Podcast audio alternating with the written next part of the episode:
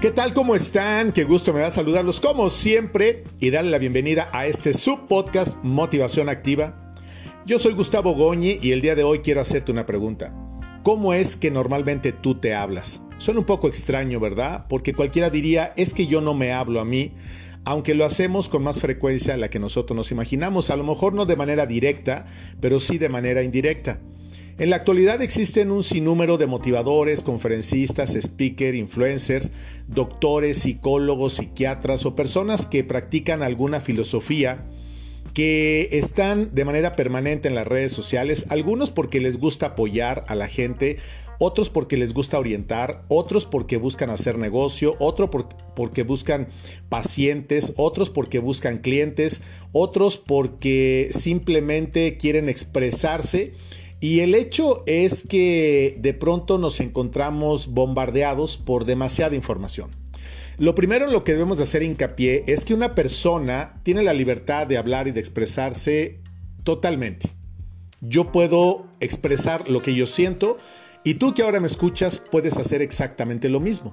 Quizás a muchas personas les da una especie de pánico escénico de que no se atreven a hablar en público o nunca en su vida han hecho un en vivo o cosas de ese tipo, pero no los convierte ni en mejores ni en peores ni en exitosos o no dentro del campo de las redes sociales.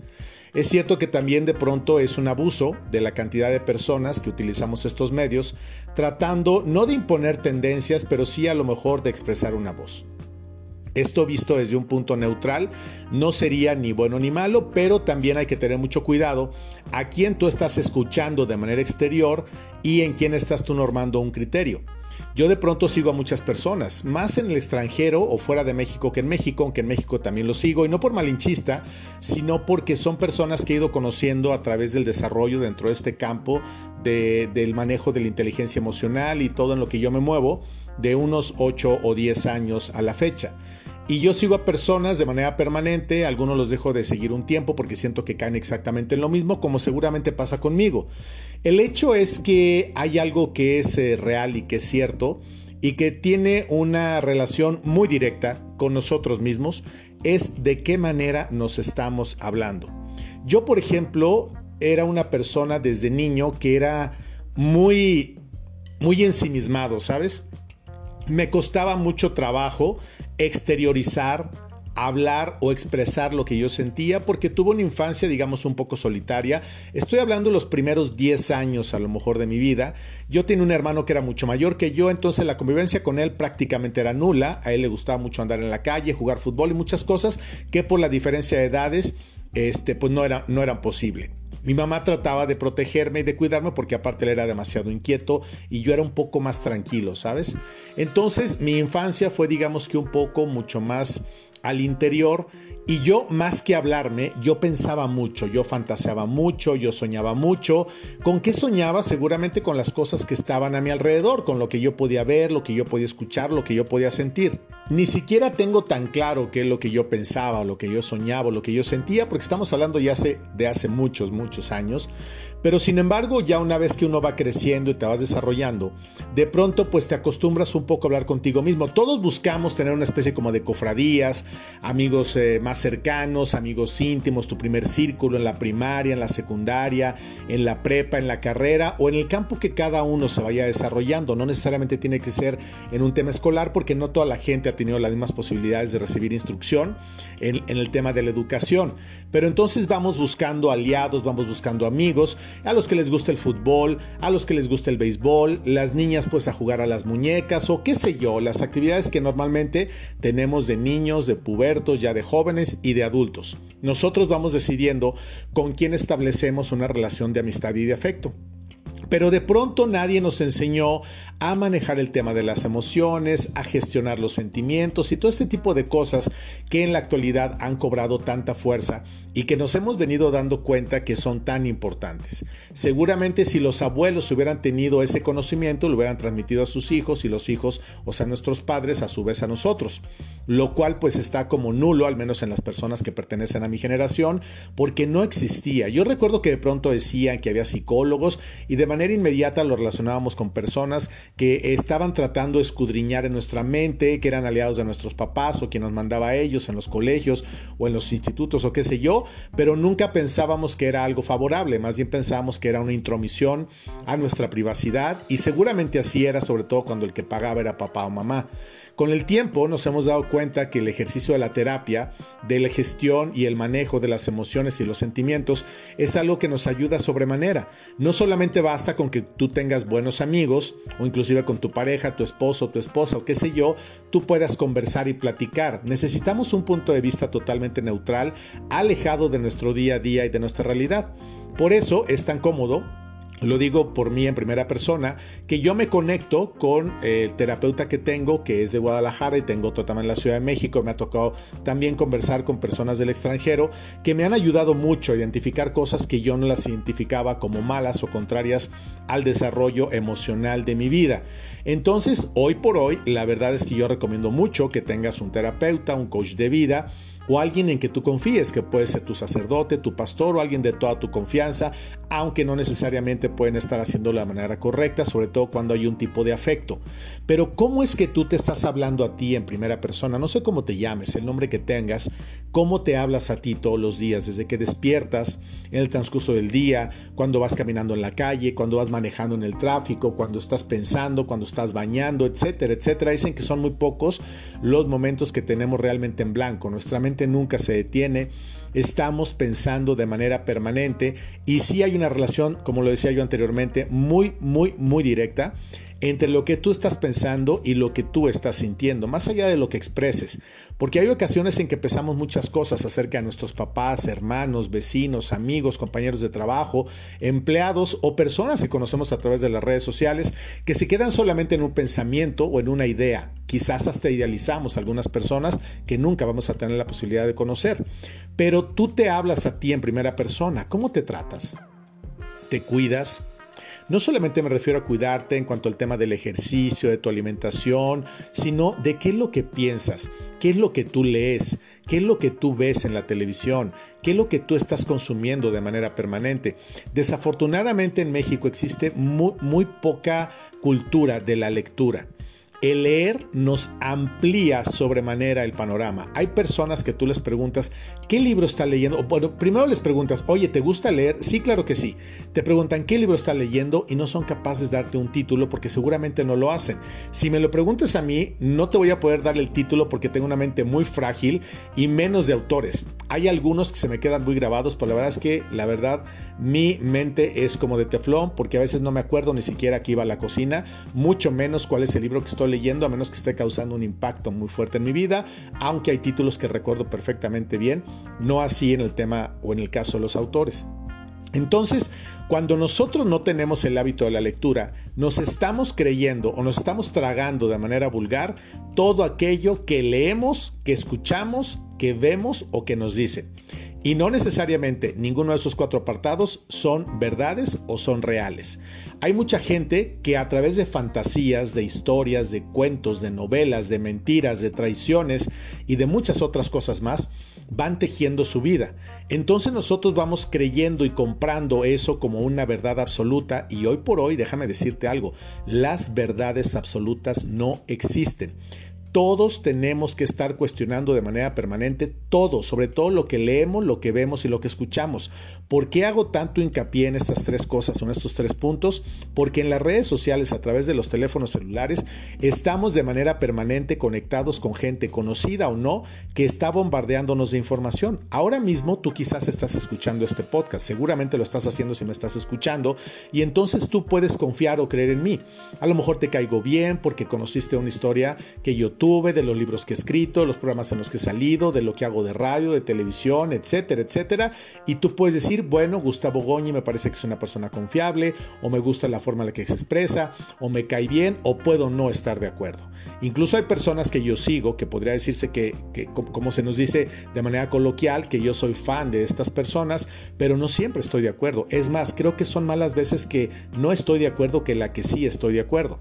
Yo tomo lo que siento que aplica para mi vida, para para mi momento, para mi circunstancia, para mi nivel cultural y muchas cosas más. Yo no puedo ponerme a ver un programa que hable acerca de artefactos de la NASA, de viajes interespaciales y todo esto porque no voy a entender nada, pero a lo mejor puedo aprender un poco acerca de este tema y no solamente creer lo que alguien tuitea en tres o cuatro renglones. Hay personas que tienen por costumbre estar desacreditando todo, están en contra de todo y a favor de nada y muy pocas veces tú ves que hagan alguna propuesta real acerca de algún tema en específico. Hay personas que defienden mucho el tema del maltrato animal, pero por otra parte están desfilando para que cada vez se legalice más en el mundo el tema del aborto. No quiero entrar en controversias, pero ¿cómo es posible que sea más importante el prohibir una corrida de toros que el salvar la vida de un niño? Existen muchas posturas. La gente no lo entiende de pronto porque sobre todo la gente joven de los últimos 20 años para acá tiene una cultura diferente que depende más de lo que sucede en la esfera de la red informática que lo que es la realidad. Todos nosotros hemos sido educados y formados a través de criterios y de creencias de los abuelos, de los papás, de nuestros maestros, de los adultos que nos han rodeado, los que nos han creado y los que nos han llevado, digamos que la mano al punto en el que nos encontramos hoy. Hay un momento en nuestras vidas cuando te casas, cuando decides salirte de casa, cuando te vas a otro estado, a otro país o qué sé yo, en el que empezamos a tomar las riendas de nuestra vida, a veces de manera correcta, a veces de manera no correcta, aunque esto también es como muy plano, porque lo que puede ser bueno para ti no lo puede ser para mí y viceversa. No se trata de estar juzgando a priori si alguien está haciendo las cosas bien o las está haciendo mal, porque cuando tú las juzgas desde tu propia perspectiva, seguramente vamos a estar haciéndolo de la manera equivocada. Para una persona puede ser bueno casarse, para otra persona puede ser bueno quedarse soltera, para una persona puede ser bueno adoptar una mascota, para otra persona puede ser mejor tener un hijo, poner un negocio, hacer una maestría, tener tres doctorados. Hay personas que les encanta presumir en sus casas la cantidad de títulos que tienen. Y pueden ser personas que tengan una gran formación académica e incluso cultural, pero no por ello necesariamente tienen que ser personas felices o realizadas. Y hay personas que en su vida han tenido la posibilidad o la oportunidad de estudiar y de pronto tienen grandes emporios, no solamente en México, sino en América Latina y el resto del mundo. Entonces el tema del éxito el fracaso nada tiene que ver con el tema de la educación. Obviamente, entre más tú conoces y sabes, es más difícil que alguien te llegue a chamaquear, pero aún así te pueden llegar a chamaquear. Yo te pido o te invito a que hagas un análisis de cómo es que tú, tú te estás hablando. Ya olvídate del pasado, del pasado no podemos cambiar ni siquiera una coma, mucho menos lo que sucedió. Pero en este momento de tu vida en el que tú te encuentras, con la edad que tengas, ¿cuántos años tienes? ¿25, 28, 30, 40, 50? ¿Estás ya a punto de llegar a los 60, a los 70? ¿Qué edad tienes tú? ¿Cómo te estás hablando? ¿Cómo te tratas? Te hablas con cariño, te hablas con afecto, te apapachas, te chiqueas o te estás reprochando, te estás regañando, te estás criticando y te estás tratando mal. Ya bastante tenemos con el mundo exterior como para que nosotros mismos nos convirtamos en nuestro peor o nuestro mejor enemigo. ¿Por qué mejor enemigo? Porque a veces el enemigo es el que nos lleva a nosotros a descubrir las partes buenas y nobles de nosotros.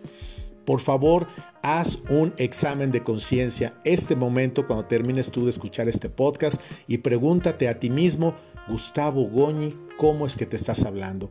Es un ejercicio que yo hago con mucha frecuencia porque la gente debe de pensar que mi vida es muy bonita, que es muy buena y la verdad no me quejo, le doy gracias a Dios, pero tengo claroscuros como todos los seres humanos. Ni todo es negro, ni todo es claro, ¿sabes? Hay claroscuros de los que pronto subes y bajas, hay días muy buenos, hay días muy malos y al igual que la mayoría de la gente en las redes sociales trato de mostrar una vida que pueda motivar y que pueda agradar a la gente porque además a eso, a eso me dedico. Cada quien tiene sus propias eh, guerras, cada quien está luchando con sus propios fantasmas como para que todavía tengamos que estar consumiendo los de los demás. A mí me da mucha pena ver tantas publicaciones de personas que de verdad se la pasan quejándose por todo. Es probable que tenga situaciones complicadas en su vida, pero a veces ni siquiera las dicen como tal, pero nada más están quejándose de todo, del calor, del frío, de las personas, de los gobiernos. Y si bien es cierto puede haber una razón para ello, también es cierto que eso lo único que refleja es todo lo que tenemos atorado en nuestro corazón. Criticamos a las clínicas, a los hospitales, las líneas aéreas, los hoteles, todo lo que tenga que ver con el trato humano lo estamos criticando y señalando cuando tendríamos que ponernos en los pies de las personas. En un hospital hay doctores que tienen jornadas extremadamente largas, hay enfermeras, hay pocos espacios, no tienen lo suficiente, no hay medicamentos y queremos que nos atiendan ahorita, pronto y ya, porque claro, a mí me interesa mi enfermo, no el enfermo que está enfrente. Y si nos dieran a elegir, oiga, atendemos primero al suyo que al que está a un lado, pediríamos al nuestro, porque no hacerlo nos estaremos viendo egoístas. Entonces así funciona en todo el resto de nuestra vida.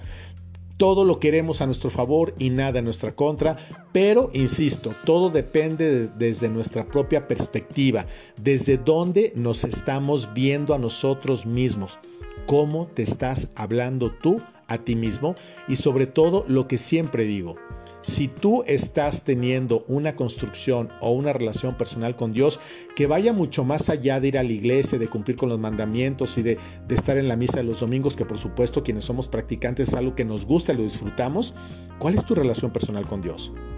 ¿Hablas con Él? ¿Platicas con Él? ¿Lloras con Él? Le pides ayuda, te sinceras con Él, ni siquiera tendríamos que contarle nada porque Él conoce absolutamente todo de nosotros. Él conoce nuestra alma desde la creación y sabe perfectamente todo aquello que vive y habita dentro de nosotros. Él nos ama profundamente, Él no nos juzga, Él ya vino a pagar en esa cruz por tus pecados y por los míos desde el primero hasta el último. Nunca te dejes engañar de aquellas voces, aunque vengan desde el interior de tu religión en la que tú estés o en la que tú creas, diciéndote que Dios es castigador y que te va a condenar y que te va a llevar al infierno. Dios te ama profundamente y quiere que encuentres la salvación desde la tierra. ¿Cuál es la salvación? Que logremos rescatarnos a nosotros mismos, que dejemos de vivir dentro del miedo, del coraje, de la culpa, del rencor, de la envidia, del miedo y todo, todo aquello que nos desgasta y que chupa la energía buena y que la convierte en mala. Todos los días que despertamos debemos darle gracias a Dios por un día más de vida y por todo lo que tenemos que hacer. Pero también te voy a hacer una pregunta. ¿A qué estás dedicando la mayoría de tu tiempo? Hay mucha gente que se la pasa de desayuno en desayuno, de comida comida, de cena en cena y de fiesta en fiesta. ¿Realmente eso es lo que te nutre en tu alma? ¿O es un pretexto para no estar cerca de tu familia, de tus hijos, de tu entorno, de tus problemas o resolver todo aquello que traes dentro de ti viviendo? No es una crítica. Hay gente que le gusta mucho convivir, hay gente que es muy sociable y hay otros como yo que somos más huraños, que estamos poniendo pretextos siempre para no salir, pero también hay que ser honestos. Yo tengo mucha gente que de pronto me dice, ¿por qué no nos vemos? Y lo correcto sería decir, porque no tengo ganas de salir. No, pero en realidad también tengo muchas cosas, muchas actividades. Yo creo que la gente piensa que cuando estoy en Aguascalientes me estoy rascando la panza, pero tengo muchas cosas en que ocuparme todo el tiempo, aunque viva solo desde que mi madre partió al cielo, porque en el cielo está y ahí habita. Yo lo que estoy tratando de hacer en esta nueva etapa de mi vida es hablarme con cariño, quererme, cuidarme, protegerme, porque si no lo hago yo, difícilmente alguien lo va a hacer. Tenga o no tenga una pareja o alguien a mi lado, no lo va a hacer. La mejor muestra para mí, por ejemplo, es mi cachorrita, mi Camilita, mi perrita que tiene 12 años conmigo y que ella depende total y absolutamente de mí. Yo cuando salgo le dejo abierta la cortina para que se asome, se trepa un sillón y está viendo para la calle, ya la gente la conoce y está sentada esperándome hasta que regreso y cuando ve que me voy pone una carita de tristeza y de pronto un día me puse yo a pensar, ¿qué pasaría si yo tuviera un accidente y ya no regresara a casa? Ella se quedaría esperándome. ¿Hay alguien que te espera en casa? ¿Hay alguien a quien tú esperes en casa? ¿Alguien depende totalmente de ti? Me refiero a un niño, una mascota, un adulto mayor o algo. ¿Realmente le damos el cuidado, la atención a la gente que lo necesita? ¿O solamente estamos pensando en vernos bien, en estar a la moda, en vernos muy in en las redes sociales y que todo mundo de alguna manera envidia nuestra vida? Yo creo que lo más importante, lo que llevamos dentro de nuestra alma, todo aquello que pesa hay que soltarlo, porque no puedes cargar una bolsa de 20 kilos por más de unos cuantos minutos, dependiendo de la fuerza que tú tengas en tu físico. Tenemos que aprender a soltar, tenemos que hablarnos con cariño, tenemos que acercarnos a Dios, debemos acercarnos a Dios porque esa es la única fuente de tranquilidad y que nos puede llevar a encontrar un equilibrio en nuestra vida. Dios no necesita personas que estén metidas en un convento las 24 horas. Hay personas que las llama para ello porque tienen esa vocación. Es un tema de vocación más que de obligación.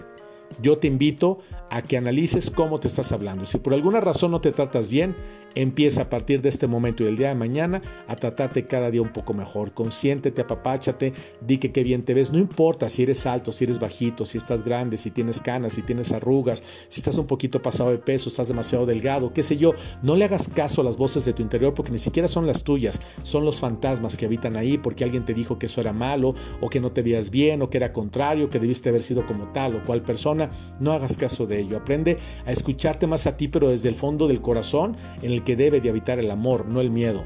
El miedo y el amor no pueden convivir de manera conjunta. Están separados, entonces yo he decidido vivir dentro del amor, aunque tengo mis claroscuros, y es lo que deseo para ti. Y sobre todo lo que siempre, siempre te recomiendo cuando termino este podcast, acércate a Dios porque Él tiene todo, absolutamente todo, lo que tú necesitas para comenzar a ser feliz desde la tierra. Paz y bien para todos ustedes siempre.